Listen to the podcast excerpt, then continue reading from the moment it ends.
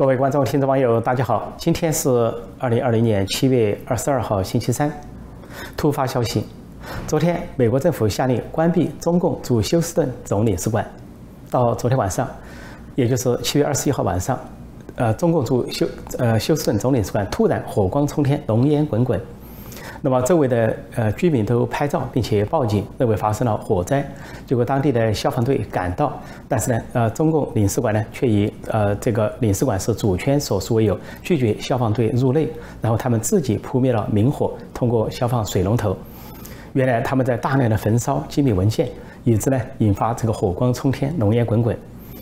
那美国政府为什么下令关闭中共驻呃这个休斯顿的总领事馆？美国表面上的理由是说，基于呃智慧产权和美国国民的个人信息的保护，但是没有进一步的深究。但是其中有几个原因，原因之一就是最近呃中美之间有关外交人员在大瘟疫之后返回的问题上发生了争执。那么在美国外交官第一批外交官返回的时候，中共要求他们隔离并要这个验血，顺便呢提取他们的 DNA 样本。那么，美国发现这个情况之后，就在第二批美国的外交官要返回武汉和成都，这个时候，包括他们的家属有一千五百人之多，有两架包机。出发之前，中美发生了交涉，美方就提出，根据这个外交豁免，外交官的豁免，根据日内瓦公约，中共无权就是对美国的外交官和他们的家属子女啊进行抽取 DNA 样本，或者是进行隔离。中方不同意跟美方发生。这个冲突，这个就形势就僵持在那里。中共是否要显示它是一个所谓泱泱大国啊？外国的任何人去了都要符合它的规则，而不不需要考虑日内瓦公约。在这样的情况下，美国就停止了这两架包机，而且停止了外交官重返中国。那么极可能就出于一种报复，美国下令关闭中共驻休斯顿总领事馆，因为这个跟二零一七年的情况有一点点类似。当时俄罗斯是。这个无故呃禁止了或者是减少美国驻俄罗斯大使馆的人员。当时刚上任的川普政府出于对俄罗斯的报复，就关闭了俄罗斯驻旧金山的总领事馆。但是这一次关闭中共驻休斯顿总领事馆，气氛大不相同。那么，除了外交方面的争执之外，美国国务院所说的话是意味深长，说出于对知识产权的保护和美国国民个人信息的保护。那美国国民的个人信息，那可能就是指美国外交官和他们的家属的 DNA 信息不能落入中共之手。中共试图在通过所谓的这个大基因工程掌控少数民族维吾尔人、哈萨克人、西藏人的基因之后，便于对他们控制，又掌握中国人民的基因。DNA，那么现在又试图掌握外国人、美国人的 DNA，试图对他们进行控制。因此，美国是对他们说 no，说不。那么这是说国民个人信息。另外一点，知道知识产权，这个话就话中有话，极可能美国就情报机构侦查到中共驻休斯顿总领事馆参与了盗窃美国知识产权的活动，或者说是背后的主主使，或者说是其中的中转站。因为有两件事情，最近几天，美国的司法部起诉了两名中国黑客进攻啊美国的这些啊医疗网站，这些黑客实际上报复的呃盗窃的范围很广泛，他们盗窃的不光是。啊，现在关于新冠疫情的疫苗或者是科研成果，还盗窃美国的这些国防方面的这些机密，还盗窃美国其他方面的一些工业和商业机密。那么这两名黑客在美国是高调受到起诉，而且美国司法部指明他们的背后是中共的国安部，是国安部在为他们呃提供支持，他们是中共国安部的合同商，表面上合同商，极可能就是中共国安部的人员成员。那么现在看来，刚刚受到起诉的这两名中国黑客背后有可能有中共驻休斯顿总领事馆的背景和身影，有可能这个总领事馆给他们提供了某种掩护或者是某种联络手段。因此呢，就美国国务院说保护美国的知识产权，就说明这家总领事馆涉入到侵犯美国的知识产权，大规模的抄袭、剽窃、盗版。反过来也可以看到，为什么中共驻休斯顿总领事馆的人员一听到说要关闭的消息之后，立即开始焚烧文件，大规模的烧文件，烧烧机密文件。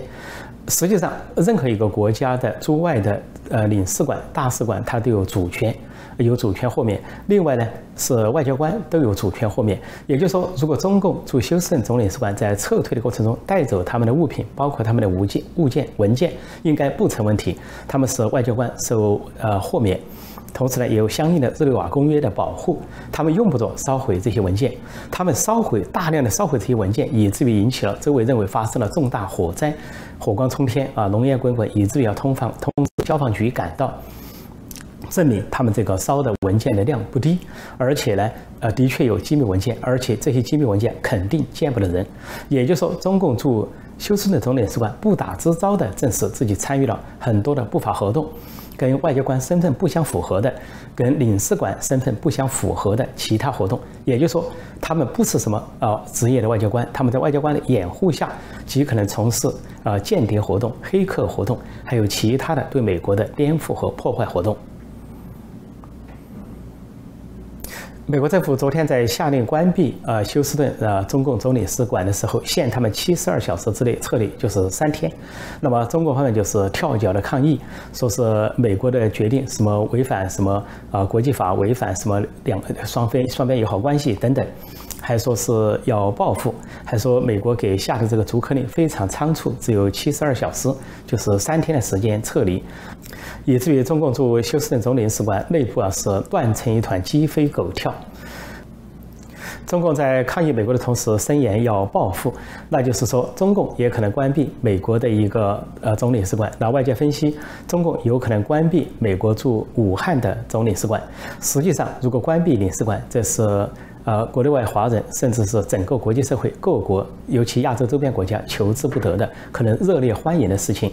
因为如果美国关闭中共的一个休斯顿领事馆，中共就关闭一个武汉领事馆，那么这个可以升级，美国再关闭一个，中共再关闭一个。因为现在中共驻美国有五个领事馆，除了大使馆之外，除了在首都华盛顿的大使馆之外，它在纽约、芝加哥、洛杉矶、旧金山、休斯顿有五个总领事馆，而休斯顿是中共在美国开的第一家总领事馆。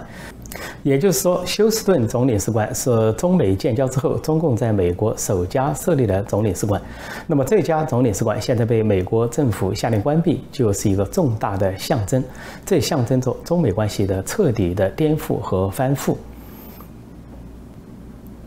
所以说到中共的报复，那么国际社会和各国可能都非常乐意看到啊，美中两国你来我往循环的报复，那就是依次关闭各自的领事馆，一个到五个，最后就上升了关闭大使馆，就意味着美国跟中国断交。反正中国方面已经发出了哀叹，说当美国啊酝酿要限制中共党员家属子女进入美国，或者说他们进入美国之后要被驱逐出境之后，中共就哀叹说美国针对。这个中国五分之一的人口，就是中国共产党采取精确的制裁措施。当说到那一点的时候，中国的媒体和网站感叹和哀叹说：“啊，美中两国离断交只有一步之遥。”那么现在领事馆开始关闭，似乎就是这个断交的开始。中国的《环球时报》总编胡锡进说：“呃，美国此举就是关闭中共驻休斯顿总领事馆，是做法离谱、丧心病狂。说华盛顿已经毫无底线。实际上，呃，胡锡进和中共这些头面人物都很清楚：首先是中共做法离谱、丧心病狂、毫无底线，破坏美国数十年、盗窃美国数十年、损害美国数十年，现在开始遭到报应，而这仅仅是报应的开始。”而中共驻休斯顿总领事馆的火光冲天、浓烟滚滚，也是一个象征性的画面。这象征着中美之间已经是硝烟弥漫、你来我往。虽然还没有枪炮之声，还不是真枪实炮，但是在各个领域已经是浓烟滚滚、火光冲天。包括在贸易、啊经济、啊科技、啊军事、地缘政治，还有外交呃广阔的领域，以至于医学。啊，疫情等等，都已经是激烈交手、全方位的开战，就只差真枪真炮、真枪实弹。在这方面，可能又会应验中共说的一句话，就是美中离开战，就是离热战、离战争只有一步之遥。中国驻休斯顿总领事馆的火光冲天、浓烟滚滚，也是另外一种象征，就象征着习近平外交。这个外交号称“战狼外交”或称“流氓外交”，实际上是烽火外交，因为造成了烽后果就是烽火连天。啊，不仅跟啊美国西方国家烽火连天，跟周边国家也是烽火连天，哪怕是所谓的一些盟友或者半盟友，在背后也都是烽火不断。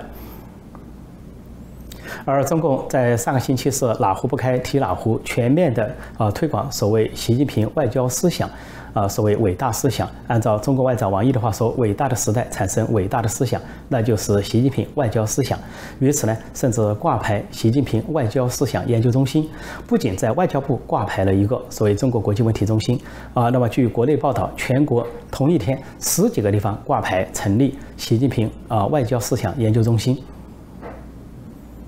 当时我就说，王毅说，呃，伟大的时代产生伟大的思想，大捧特捧习近平伟大的外交思想。那么究竟是低级红还是高级黑？其实很多网民给出了答案，说应该是王毅等人呢甩锅行为，甩锅给习近平。也就是说，现在把中国的外交搞砸了，不是王毅等人的错，暗示是习近平的错，都是习近平是亲自指挥、亲自部署，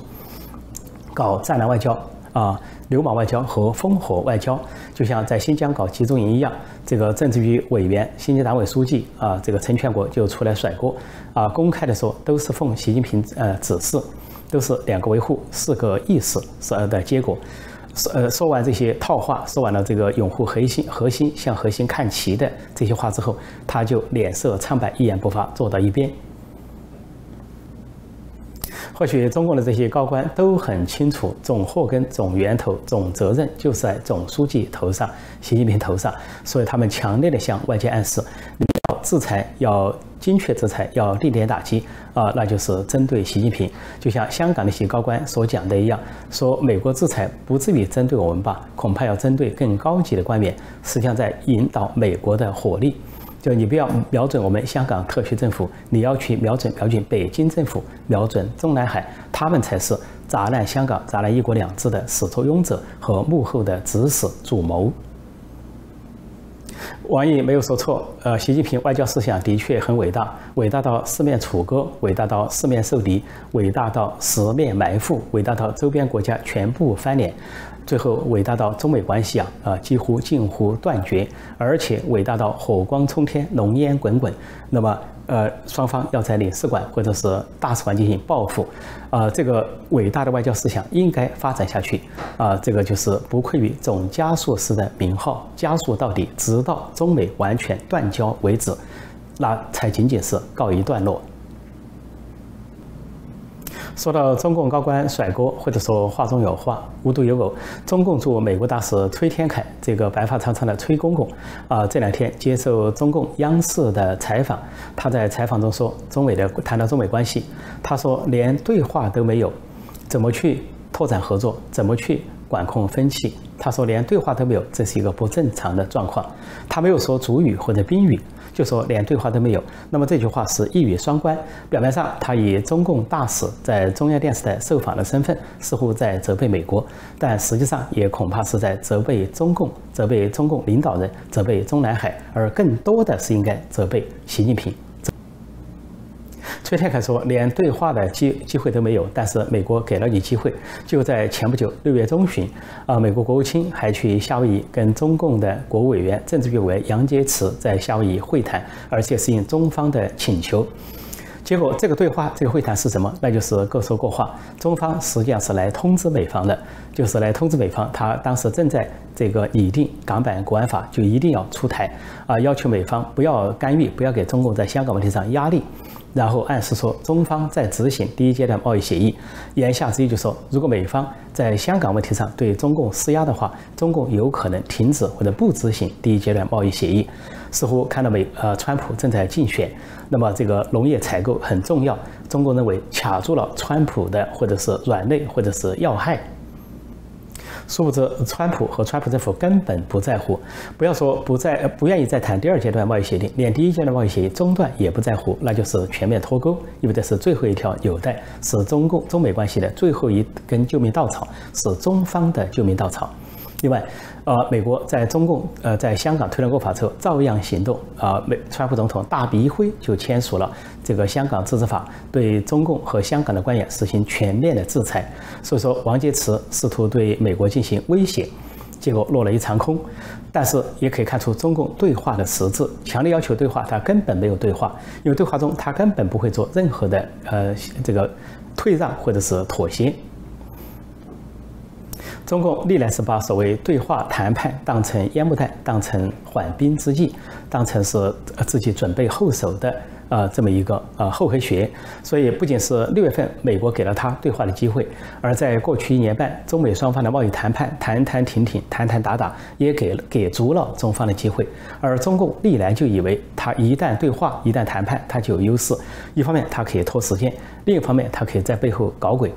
再一个，即便谈成什么，他也可以不执行，甚至他可以随便的违约毁约，就跟他跟英国、跟其他国家一样，跟南海周边国家一样，完全违背承诺、违背协议。而且，关于中共的对话，现在不仅美国看穿，其他国家也都看穿了，包括印度。印度就在上了当之后，最近五月份、六月份吃了一个大亏。谈好之后，中共确实啊，在谈判中谈，刚刚谈完就违背协议。啊，跨界，而且呢，在谈判中，中共就搞伏击战去伏击印军。那么，尽管印军反击之后，中共付出了双倍的惨重的代价，但是印度却撕破了中共的谈判之际、对话的花招，因为在他谈判和对话的背后是缓兵之计，是反咬一口。所以，当中共驻美大使崔天凯、崔公公在说连对话都没有的时候，如果他说的美国，那就错了；如果他说的中共，那就对了，就恰如其分。不是美国不给你机会，是中共啊放弃了这样的机会，啊不是美国关闭了对话的大门，是中共以行动关闭了对话的大门。所以，中美关系现在的发展大势不是对话，而是交锋。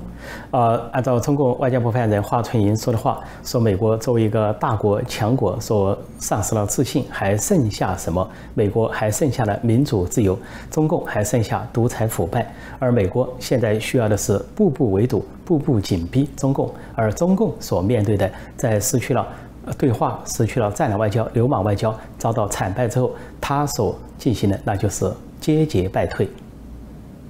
如果说过去的四十年是中共进攻、明攻或者暗攻，对美国是全面进攻，那么现在的形势完全相反，那就是美国啊反守为攻，步步紧逼而步步进攻；那中国呢是反攻为守，步步后退，步步败退。现在啊，中国的底线就是如何保护、保住他的一党专政，保住他的这个红色江山，或者说习近平本人如何保住他的权利，如此而已。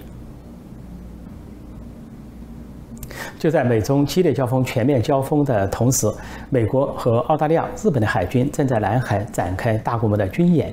呃，这个军演呃日期是七月十九号到七月二十三号，正在进行中。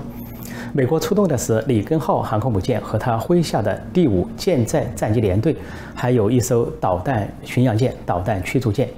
那么，这澳大利亚出动的是包括两栖啊战斗攻击舰，还有巡洋舰和护卫舰，还有一艘补给舰。而日本方面加入的是一艘叫做“造月号”的导弹驱逐舰。现在是美澳日啊军舰海军在南海军演。那么不久啊，印度也会加入他们的军演，在南海或者在印度洋。再之后，英国的航空母舰就是伊丽莎白女王号也会前往这个亚太地区，参与跟美国、日本、澳大利亚和印度的这个海军行列，啊，对中共加强围堵，或者说向中共展示呃威力。而值得一提的是，英美联手。呃，我昨天提到，美国国务卿蓬佩奥访问英国，跟英国首相约翰逊和外交大臣拉布进行会谈，呃，宣告英美在对付中共这个立场上达成一致，高度一致。那么这是一个重大的，呃，可以说历史意义和象征意义，因为一战、二战和冷战就是这么来的。一战是呃英美联手形成一个中心。啊，自由世界的中心反击当时的呃奉行帝国主义的德国。那么二战是以也是以英美为中心啊，组成一个呃反法西斯联盟，是反击的是纳粹德国和日本军国主义。冷战也是如此，是英美为中心。当时的英国首相丘吉尔发表的这个铁幕演说，就是呃，当时预告了冷战的来临，说铁幕已经垂下，冷战已经开始。这是温斯顿·丘吉尔一个著名的历史性演说，也就是说，冷战也是以英美为中心。说后来，呃，冷战结束，苏联解体，就是在当时的美国总统里根、英国首相撒切尔的领导下，呃，英美的联军在冷战中击败了苏联。那么这回英美再次联手，象征的是新冷战。呃，现在新冷战已经开场，而新冷战自由世界的一方、国际社会的一方已经组成了它的中心力量，那就是美英啊两个国家，再加上呃广阔的亚太国家和西方国家。那么也是第三次世界大战的一个预告啊。如果第三次世界大战一开的话，那么英美的联手就预告着这个第三次世界大战的呃联盟和目标都非常清楚。如果说一战啊是为了击败德国，二战是为了击败纳粹德国、日本军国主义，上次冷战是为了击败苏联、红色苏联。那这一次的冷战、新冷战，或者说即将发生的第三次世界大战，目标很明确，只有一个，唯一的一个，那就是共产中国。好，今天我就暂时讲到这里，谢谢大家收看收听，再见。